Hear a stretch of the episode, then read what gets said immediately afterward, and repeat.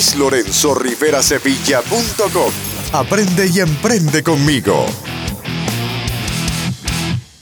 Un negocio puede ser administrado de formas diferentes, dependiendo no solo de los métodos que se implementen, sino también de la visión e intenciones que sus encargados tengan.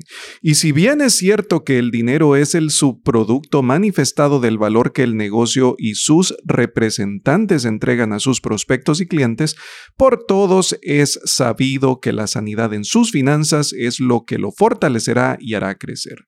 ¿Cómo cuidamos de esa sanidad financiera que nuestro negocio, ya sea este estrictamente digital o no, necesita? Pues una de las formas para lograrlo es justo la que veremos a continuación, en donde analizaremos cuáles son las cuentas bancarias que todo negocio necesita y cómo éstas deben operarse cumpliendo cada una con un propósito específico dentro de ese esquema administrativo.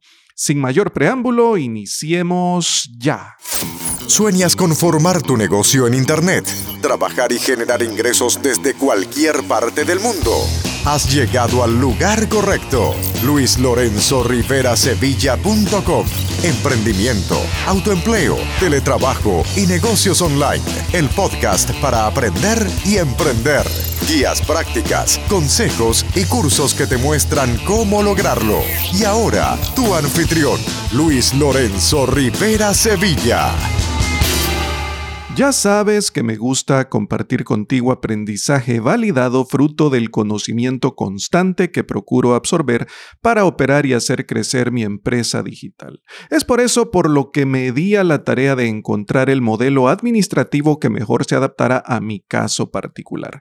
Y es este el mismo que hoy comparto contigo porque perfectamente podría ser también adaptado a tus necesidades. Este modelo, si bien es cierto, no es de mi creación sí que es de mi predilección y quien lo aplica y enseña es el señor Donald Miller, de quien puedes aprender más con una simple búsqueda en Google, porque él no es el tema de hoy y su modelo sí que lo es. Pero ¿cuáles son esas cinco cuentas bancarias que todo negocio debe tener según este modelo? Te las digo a continuación. Número uno, la primera cuenta es tu cuenta de gastos operativos. Número dos, una cuenta que se llame impuestos. Número 3, una cuenta que se llame utilidades. Número 4, una cuenta que se llame ahorro para inversión. Y por último, la quinta cuenta, tu cuenta de pago personal. A continuación te explico cómo funciona cada una de ellas y el propósito que cumple para luego analizar su interacción como conjunto. Para propósitos de la explicación con nuestros ejemplos, asumiremos dos cosas. Número uno, la moneda en la que hablaremos será dólar estadounidense. Y número dos, diremos que este modelo puede ser aplicado para negocios que estén generando entre 200 mil dólares al mes hasta un millón de dólares. Así funciona el modelo para manejo de estas cuentas. Obviamente esto es según su creador, el señor Donald Miller, a quien ya mencionamos anteriormente. Sin embargo, yo encuentro perfectamente viable la aplicación de este modelo para nuestras empresas digitales que de pronto no se encuentran manejando esas sumas mensualmente. Veamos entonces el funcionamiento de la primera de nuestras cuentas, la cuenta de gastos operativos. Esta cuenta de gastos operativos será alimentada por todos los depósitos de las ventas brutas que generemos con nuestro negocio. Todo lo que recaudemos, todas las ventas que se generen, ese dinero irá a depositarse directamente a esta cuenta. A su vez, de esta cuenta tomaremos los fondos necesarios para pagar todos nuestros gastos operativos, energía eléctrica, equipo, la depreciación de este, los salarios, en fin, absolutamente todo. De hecho, de esta cuenta de gastos operativos tomaremos mensualmente el salario que será depositado a la cuenta número 5, que es tu cuenta de planilla personal, en donde recibirás el sueldo que te pagas producto del autoempleo que has generado con tu empresa digital. Figuremos entonces por un momento el funcionamiento de estas cuentas según lo esquematiza el señor Donald Miller con este modelo, que en todo momento necesitamos manejar o mantener al menos 200 mil dólares en nuestra cuenta número uno, nuestra cuenta de gastos operativos. Pero imaginemos entonces por un momento que hacemos una revisión de esta y que tras esa revisión nos damos cuenta, nos percatamos de que en lugar de tener 200 mil dólares, tenemos 300 mil dólares disponibles en ella. Bueno, ¿qué hacemos en este caso? En este caso de los 300 mil dólares, y es algo que puedes replicar haciendo tus propios números dependiendo de la cantidad que vayas manejando, pero para este ejemplo en particular, diremos que al encontrar 300 mil dólares que superan en 100 mil el mínimo que estamos manejando, tomaremos entonces el 50% de ese excedente de esos 100 mil, es decir, 50 mil dólares, y los depositaremos a la cuenta número 2, a la cuenta llamada impuestos. Y tomaremos los otros 50 mil dólares de ese excedente de 100 mil y los depositaremos a la cuenta llamada utilidades. Ahora bien, cada cuarto, es decir, cada trimestre, la cuenta de impuestos por lo general se va a vaciar una vez que hayamos hecho el pago de estos, aunque muy probablemente nos sobre algo porque ese 50% que tomamos, 50 mil dólares a menos que el negocio sea gigantesco, no pagaremos esa cantidad cada cuarto, cada trimestre. Pero eso es algo con lo que vamos a lidiar hasta el final porque tomaremos esos excedentes de la cuenta de impuestos que no utilizamos en el pago de los mismos y los trasladaremos finalmente a la cuenta de utilidades como algo positivo, como una reserva positiva. Hablemos ahora sobre la cuenta número 3, la cuenta llamada utilidades. Y es que en esta cuenta, según lo que dicta este modelo,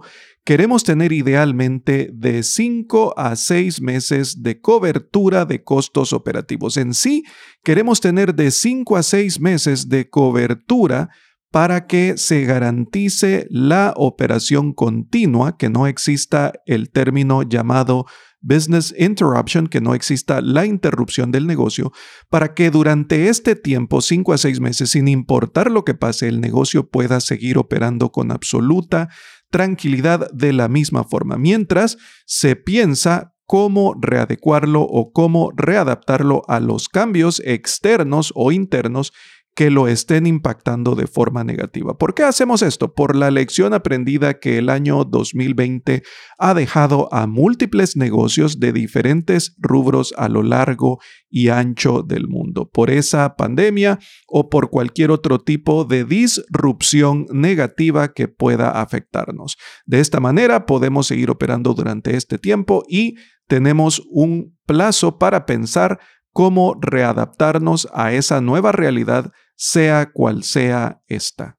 Una vez que has cubierto con fondos suficientes en tu cuenta de utilidades ese periodo que te has propuesto de 5 a 6 meses para proteger la operación de tu negocio a lo largo de ese tiempo, es momento entonces de mover todo excedente a la cuenta número 4, la cuenta llamada ahorro para la inversión. Ahora bien, tú como dueño o dueña de tu empresa digital también eres dueño o dueña de todas las utilidades que aquí tienes. Sin embargo, lo que aconseja el modelo es no tocarlo, sino tenerlo en esa cuenta de ahorro para la inversión.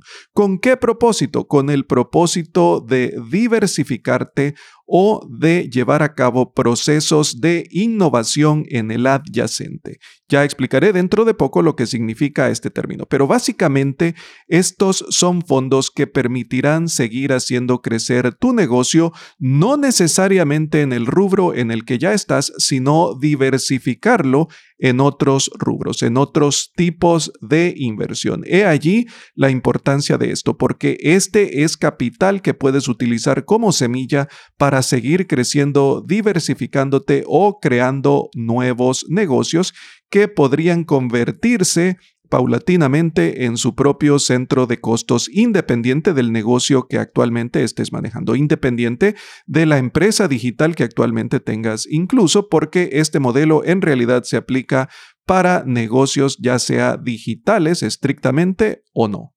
¿Y qué es innovación en el adyacente? Bien, este término es el proceso mediante el cual la compañía, que en este caso es nuestra empresa digital, se apalancaría en algo que ya sabe hacer y que además hace bien, con el propósito de ingresar en nuevos mercados o para satisfacer las necesidades que vayan surgiendo de clientes ya existentes. Es básicamente darle nuevos usos a las capacidades existentes en nuestra compañía. Llegamos ahora a la cuenta número 5. Tu cuenta personal de planilla es aquí en donde se depositará tu sueldo como vimos en un inicio desde la cuenta número 1 de gastos operativos.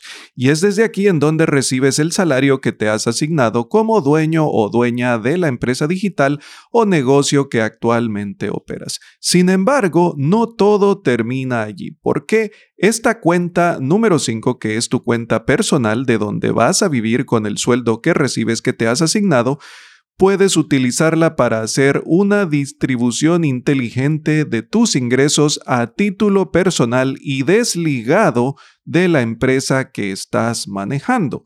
¿Cómo hacerlo? Bueno, de este salario que te has asignado puedes utilizar el 50% del mismo para cubrir todas tus necesidades básicas. El 10% de este lo ahorras preferiblemente en una moneda fuerte y como ya dijimos al inicio de este episodio, para todo lo que estamos tratando asumiremos que hablamos de moneda en dólares estadounidenses otro 10% en incrementar tus conocimientos, libros, cursos, estudios, videos, podcasts, etc. Y por último, el 30% restante utilízalo para invertir en asuntos rentables, inversiones rentables como compras de acciones, oro, criptomonedas, en fin. De hecho, te recuerdo que puedes complementar lo que has aprendido con este episodio con el episodio número 13 que es de criptomonedas para novatos, el episodio número 14 que son consejos para finanzas personales y el episodio número 21 que habla sobre cuentas de ahorro para bitcoins y criptomonedas. Hasta aquí llegamos con el episodio de hoy. Agradezco como siempre tu tiempo, tu atención y te recuerdo compartirlo con otras personas que puedan sacar el máximo provecho de este, que lo compartas también en tus redes sociales que nos dejes tus reseñas en Apple Podcast, en Google Podcasts, en Spotify o en cualquiera de las plataformas de distribución masiva donde escuchas mi contenido. Será hasta la próxima semana donde nos encontraremos nuevamente para seguir aprendiendo y emprendiendo juntos. Hasta pronto. Chao. Este episodio ha terminado, pero tu jornada de aprendizaje apenas ha comenzado. Dirígete a luislorenzorriverasevilla.com para acceder a todos los recursos, herramientas, entrenamientos, recomendaciones y descargas que Luis ha creado para ti. Te esperamos en el siguiente episodio de Emprendimiento, Autoempleo, Teletrabajo y Negocios Online, el podcast para aprender y emprender.